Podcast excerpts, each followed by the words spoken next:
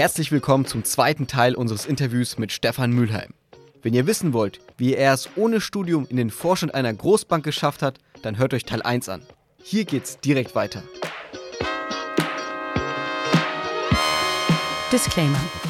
Die Inhalte dieses Podcasts dienen ausschließlich zur allgemeinen Information und sind keine Kaufberatung für Finanzinstrumente. Aktien, Kryptowährungen und Investments sind grundsätzlich mit Risiko verbunden. Wie und ob ihr euer Geld investieren wollt, ist eure Entscheidung.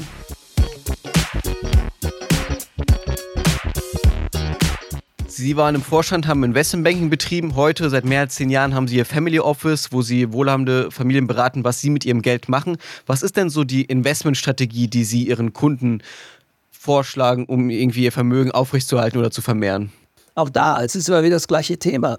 Es würde mich nicht geben und meine Kollegen nicht geben, wenn es da eine Strategie gäbe, die ich auf Knopfdruck abrufen kann. Und das ist das, was ja viele Banken aus Kostengründen zwangsläufig machen müssen.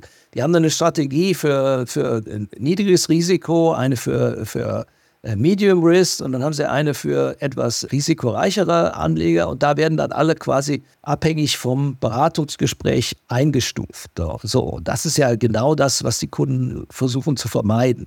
Das heißt, hier geht es ja erstmal darum, was möchte denn jemand? Also wenn ein Kunde zu mir kommt und sagt, ich habe ein gewisses Vermögen und ich brauche für mein tägliches Leben hier in der Schweiz, was nicht ganz billig ist, 300.000 Schweizer Franken, dann muss man halt gucken, wie man an dieses Ziel mit möglichst wenig Risiko kommt. Ein anderer Kunde kann durchaus sagen, also es gibt äh, Kunden, die sagen, also ich habe so und so viele Milliarden und da können Sie überhaupt nichts mitmachen, die sollen in die nächste Generation, das muss ganz risikoarm oder risikolos angelegt werden. Aber hier haben Sie 50 Millionen, damit können Sie Casino spielen. Da können Sie jede Opportunität, die der Kapitalmarkt hergibt, die können Sie uns vorstellen. Und da wollen wir, sage ich mal, äh, Risiko nehmen, ganz bewusst. Sie waren im Vorstand einer Bank für Investmentbanking zuständig und sind heute mit Ihrem Family Office Berater für wohlhabende Familien, wenn es ums Geld geht. Was ist das Wichtigste, was Sie in Ihrer Karriere übers Investieren gelernt haben, was Sie uns heute hier mitgeben können?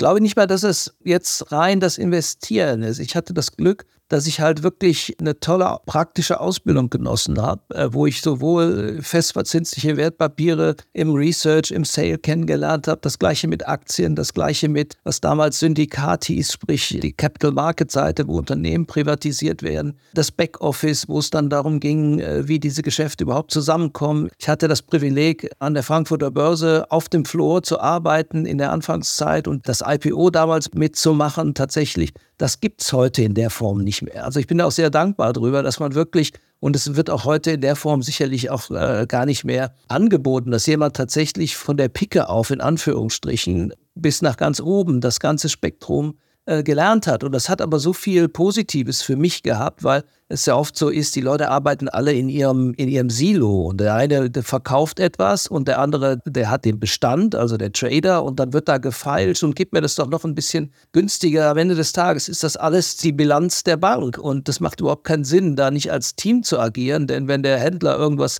äh, zu einem Preis abgeht, wo es äh, nicht keinen Deckungsbetrag hat, dann hilft auch nicht der Salesman, der jetzt dem Kunden da noch entsprechende Kommissionen abverlangt, äh, um das Thema zu decken. Und da merkt man halt deutlich, deutlich, dass viele immer nur in ihrem eigenen Silo Karriere gemacht haben und dann auch nicht wirklich wissen, was auf der anderen Seite von so einem großen Trading Floor passiert und wie die Dinge alle zusammengehören. Wäre das also Ihr Karrieretipp auch vor allem an junge Menschen, dass man sich vielleicht auch andersweitig immer umschaut in seiner Branche und nicht nur irgendwie stur seinen Weg geht?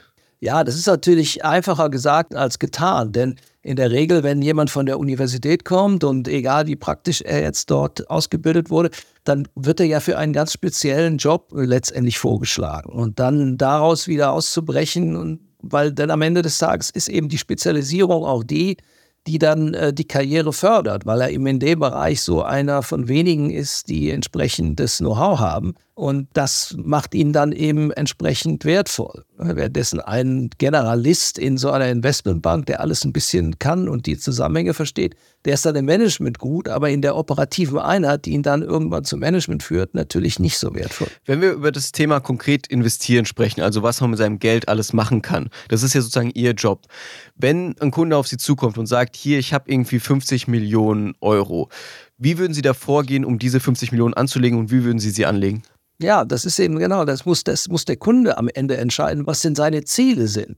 So, wenn er sagt, ich möchte die 50 Millionen anlegen, dass es 100 Prozent sicher ist, ich möchte da, ich brauche da gar nichts von, ich habe einen Job und die 50 Millionen soll in die nächsten Generationen gehen, dann muss man halt eine ganz klare Asset-Allokation machen, die dann beinhaltet Immobilien, die Gold beinhalten, die Aktien beinhalten, die Fixed Income beinhalten, die Private Equity beinhalten, das entsprechend äh, auseinander dividieren, dann zu gucken, ob er nicht operativ schon einige dieser Assetklassen abbildet äh, und dann für ihn eine prozentuale, breit gefächerte Anlagestrategie auszuwählen. Aber wichtig ist, diese Portfolioeffekte zu haben, dass er sich nicht hier auf ein Pferd verlässt, in Anführungsstrichen von seinen Anlagen, und dass das entsprechend solide ist, äh, eher weniger Rendite, dafür aber mit den entsprechenden Adressen, die ein entsprechendes Rating haben, obwohl man, wie gesagt, das Rating ja heute auch in Frage stellen kann.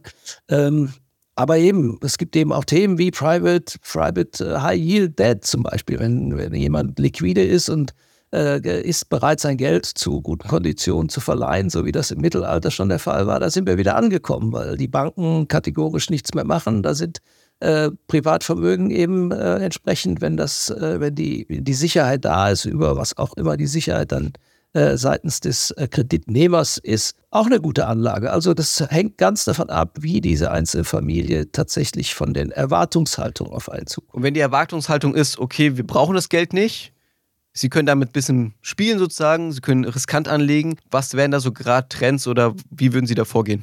Ja, also im Moment äh, Volatilität. Ich meine, es gibt jede Menge Derivate-Strategien, die man spielen kann.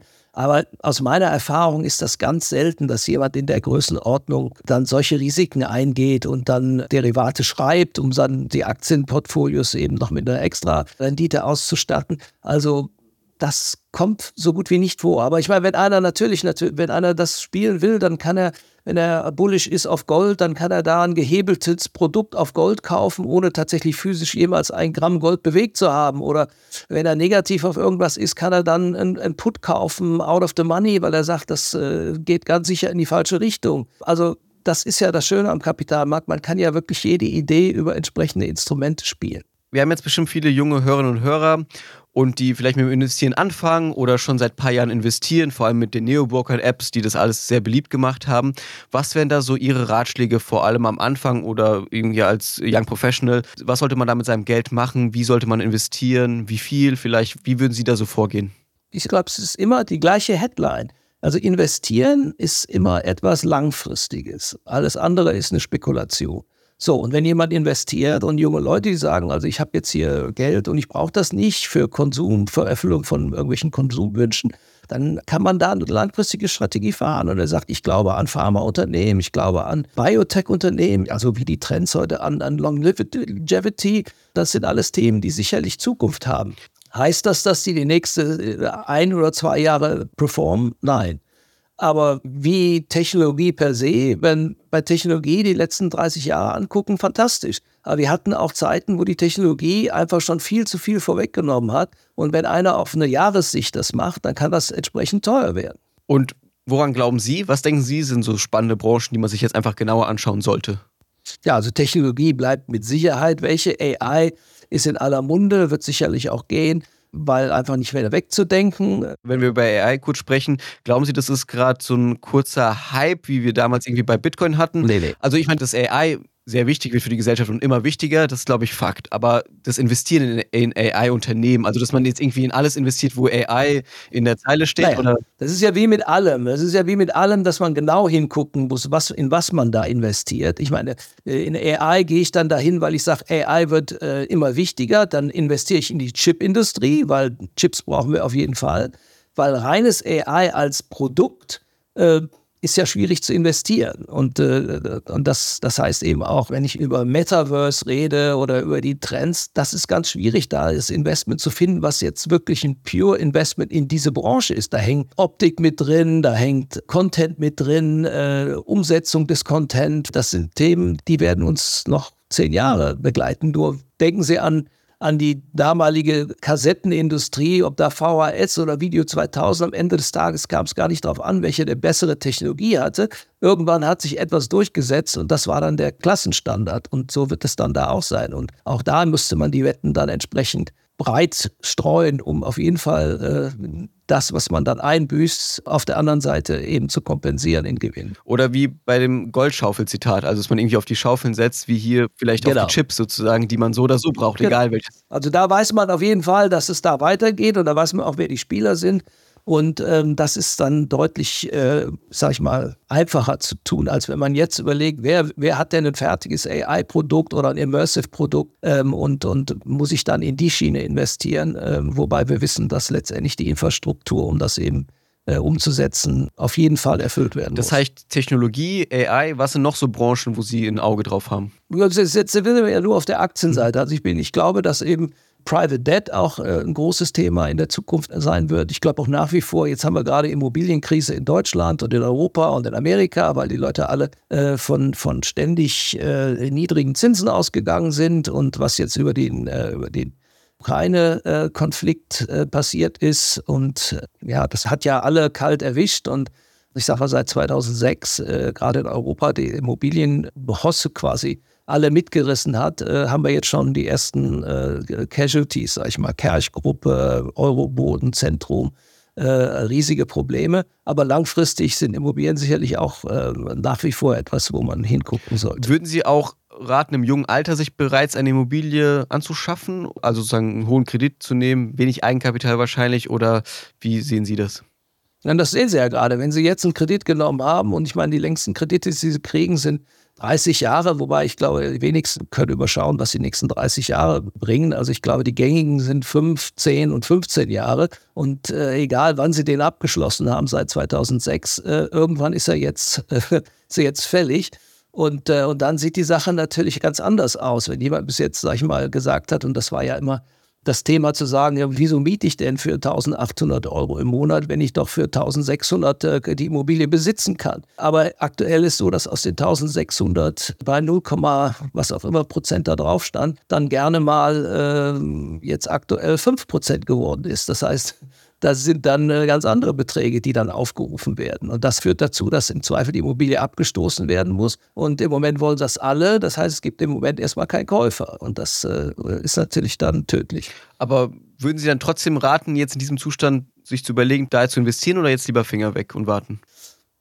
Ja, aber eine Immobilie ist ja kein Invest, also es ist ein Investment auf die Zukunft, aber es kommt auf die persönliche Lebenssituation an. Wenn einer sagt, ich weiß, dass ich in Berlin äh, mein Leben lang bleiben will und ich glaube auch an, ich möchte irgendwie die Wohnung dann auch verschönern und es soll meine sein, das ist ja ein emotionales Thema, das ist kein reines Investmentthema, dann äh, kann er sicherlich, wenn die Preise jetzt extrem runterkommen, das für sich geltend machen. Aber daraus jetzt eine generelle Anlagestrategie zu sehen, da geht es eigentlich nur um äh, äh, keine Wohnimmobilien, sondern um Commercial Real Estate und da muss dann irgendwo eine Zahl draufstehen von 5, 6, 7, 8 Prozent. Es gibt im Moment Opportunitäten, wo der Staat äh, Mietverträge unterschreibt für Hotels, die als Aussiedlerheime oder Asylheime benutzt werden. Da sind dann 9 Prozent drauf. Das ist sicherlich kein schlechtes Investment wenn ich jetzt mit vielen Leuten immer spreche, dann kommt ganz oft immer dieses Investment MSCI World investieren und gut ist. Oder zum Beispiel die 70-30-Strategie, die bei jungen Anlegern oder generell Kleinanlegern normalos äh, sehr beliebt ist. Irgendwie 70 Prozent seines Geldes in MSCI World, 30 Prozent Emerging Markets.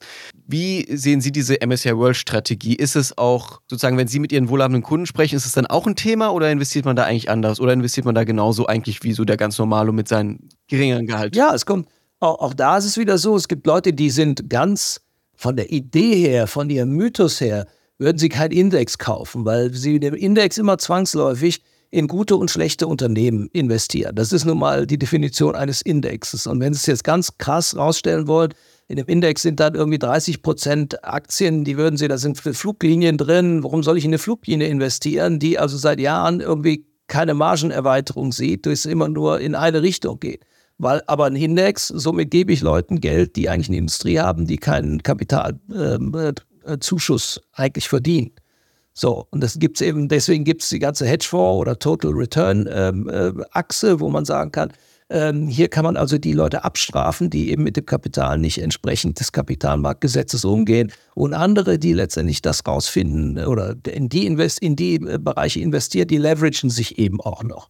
So, das ist natürlich eine ganz andere Strategie, die sowohl nach oben als auch nach unten eigentlich äh, von der Logik her viel mehr Sinn macht, als dass ich sage, ich kaufe mir einen Deutschlandfonds, um es jetzt mal ganz krass zu machen. Da sind äh, DAX-Fonds, da sind da 30 Werte drin, da investiere ich dann in die die Unternehmen, die sich seit Jahren nicht verbessert haben. Ähm, aber es ist halt so. Es ist halt dann äh, einfach ein Durchschnitt der deutschen Wirtschaft. Und ist mir dann auch egal. Und das kommt darauf an, es gibt genug Kunden, die sagen, ob ich da jetzt eine Mark mehr oder weniger verdiene. Hauptsache, wenn die Aktien hochgehen, dann bin ich dabei. Und das ist ja mit dem MSCI mit Sicherheit, ist der breiteste Index, den wir haben.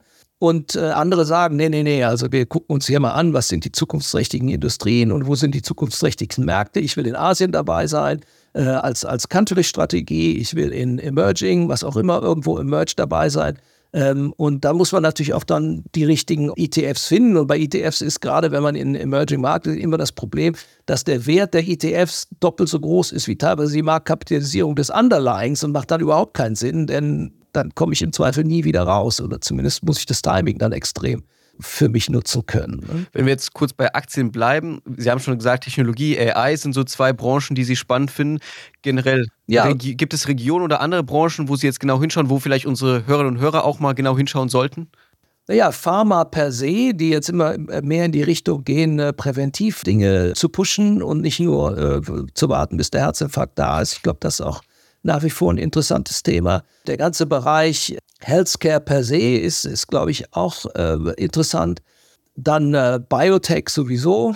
Also das wären so äh, große Industrien, wo ich sage, da passiert viel. Neben der Technologie und äh, in Technologie ist dann eben auch Metaverse, AI, Quantencomputing und alles Mögliche mit drin wenn man viel Geld hat, hat man natürlich auch viele Möglichkeiten, sein Geld zu investieren. Also wir haben ja über Aktien gesprochen, ETFs gesprochen, Immobilien gesprochen. Gibt es da noch andere Bereiche, wo Sie zuständig sind oder wo Sie sagen, das sind so Bereiche, da investieren wohlhabende Familien gerne ihr Geld? Stichwort vielleicht Kunst oder irgendwie, was noch andere, ja. exklusivere Orte gibt. Ja, eine der, der, der hervorragenden Anlagenklassen waren zum Beispiel Autos, Vintage Cars, war von 2008 bis jetzt äh, fantastisch, wenn Sie die Preise angucken für die richtigen Modelle, die dort aufgerufen werden in den Versteigerungen, alte Ferraris, äh, irres Investment. Wie, wie, teuer ist denn so ein alter Ferrari? Ich habe es jetzt nicht im Kopf, aber ich glaube, da reden wir über 15 Millionen, 20 Millionen. Einer bis, glaube ich, ja, also es gibt nach oben ist kein Ende, aber äh, auch ganz normale, rare Autos, die sie noch vor fünf Jahren für eine Million gekauft haben, die kosten jetzt drei.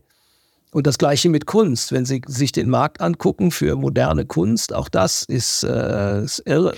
Um wirklich in Kunst und Oldtimer investieren zu können, braucht man ja natürlich erstmal ein Grundkapital, dass man jetzt irgendwie in Immobilien oder Aktien investiert hat, oder? Also es wäre jetzt nicht Ihr Ratschlag, dass man irgendwie als, wenn man gerade erst anfängt, sich dann irgendwie 90 Prozent seines Vermögens in einem Oldtimer steckt.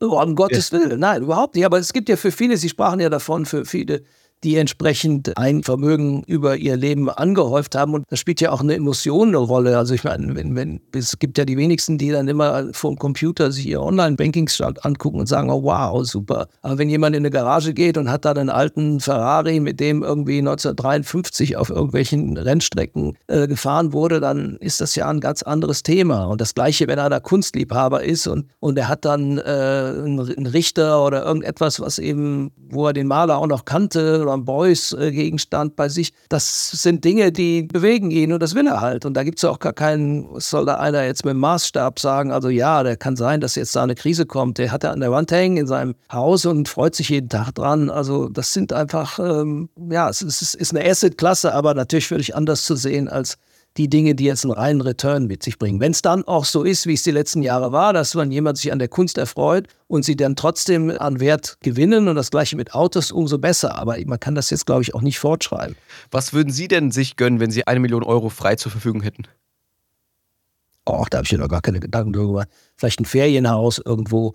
Aber kein Oldtimer oder eine Yacht oder wobei eine Yacht kostet ein bisschen Nee, mehr also das, das, ist nicht meins. Das ist, äh, das ist ja auch dann am Ende des Tages eine Yacht sowieso. Ich glaube, das ist der größte Spielzeug, was man sich kaufen kann. Äh, aber auch gleichzeitig äh, Geldvernichtung, wenn man das nicht irgendwie kommerziell betreiben kann. Und, und Oldtimer, gut, die müssen auch gewartet werden und man muss die Möglichkeiten dazu haben. Also in der Regel, wer, wer Oldtimer sammelt, der hat dann auch eine Garage, wo zehn Stück reinpassen und wo er dann, dann rumfrickeln kann. Oder irgendeiner macht die Arbeit dann, weil es muss ja auch alles da müssen die Reifen alle zwei Jahre neu gemacht werden und die Zündkerzen und dies und jenes, weil die müssen dann auch gefahren werden, weil vom Rumstehen geht sie dann auch kaputt. Also das hat ja auch alles eine.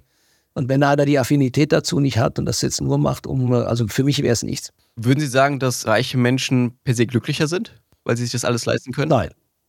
Klares Nein. Warum?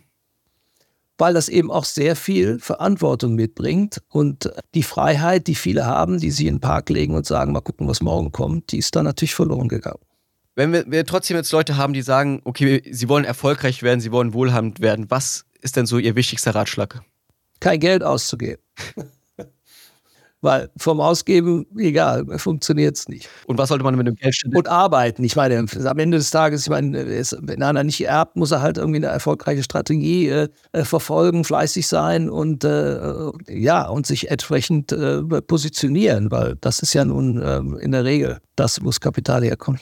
Also wenn man das Geld nicht ausgeben soll, was sollte man mit dem Geld machen? Naja, in erster Instanz muss man es natürlich ausgeben, weil man leben will, aber ansonsten muss man halt gucken, in welchen äh, Aktien beispielsweise man eine Zukunft sieht, so wie eben schon diskutiert.